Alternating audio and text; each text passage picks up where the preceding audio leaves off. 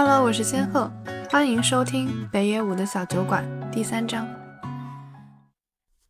北野先生的综艺节目《每个人都是毕加索》曾邀请我去做过客，我从店里搬去了菜和葡萄酒，请参演者们吃。那场节目的特邀嘉宾是当时正走红的林小璐 Kimi Model 先生。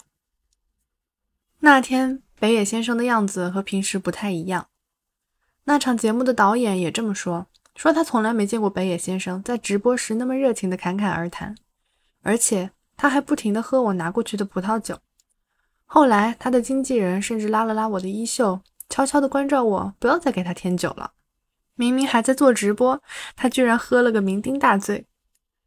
北野先生在我的店里从来也没有喝得这么高过。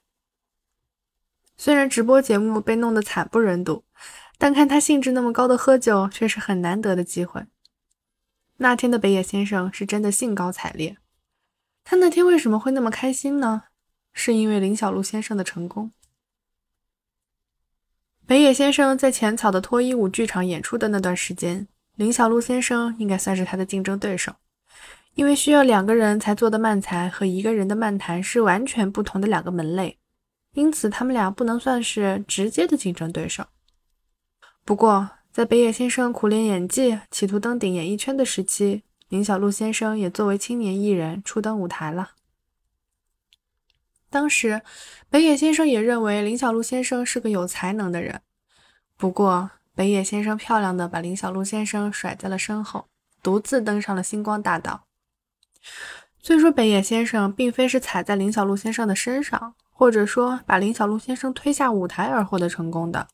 但他脑袋里一直留有一个很深刻的记忆，那就是林小璐先生是被他甩在身后的众多艺人中的一个。就是这样一个林小璐，却在人过中年之后突然人气爆棚。这对北野先生来说，肯定是一件天大的喜事吧？北野先生真的是发自内心的热情的为他鼓了掌。本来嘛，让林小璐先生来自己的节目里做嘉宾，也表示出了北野先生对他的支持。叫我参加该节目，或许也是为了招待林小璐先生吧。但是做完那期节目后，北野先生又来到了我的店里，我们谈起了那个话题。北野先生却说，其实不是那么一回事儿。北野先生一边喝着老酒，一边说起了令我大感意外的话：“我是个很不好的人。”北野先生这么说。我虽然从来没这么认为过，但我想北野先生也没必要把这种心里话告诉我呀。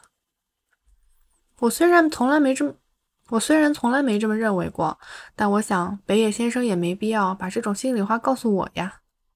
我觉得做人没必要那么坦诚的，但北野先生就是没法不对我说他的心里话。他就像是一个孩子一般天真诚实，与此同时，他又能从非常客观的角度审视自己。说到娱乐圈，虽然表面上看起来光鲜亮丽，但其实是一个非常残酷的弱肉强食的世界。而他能够非常冷静地观察在这个圈子里的自己。我觉得北野先生身上的谦虚、文雅、对别人无微不至的关怀等等品质，就是来源于这个地方。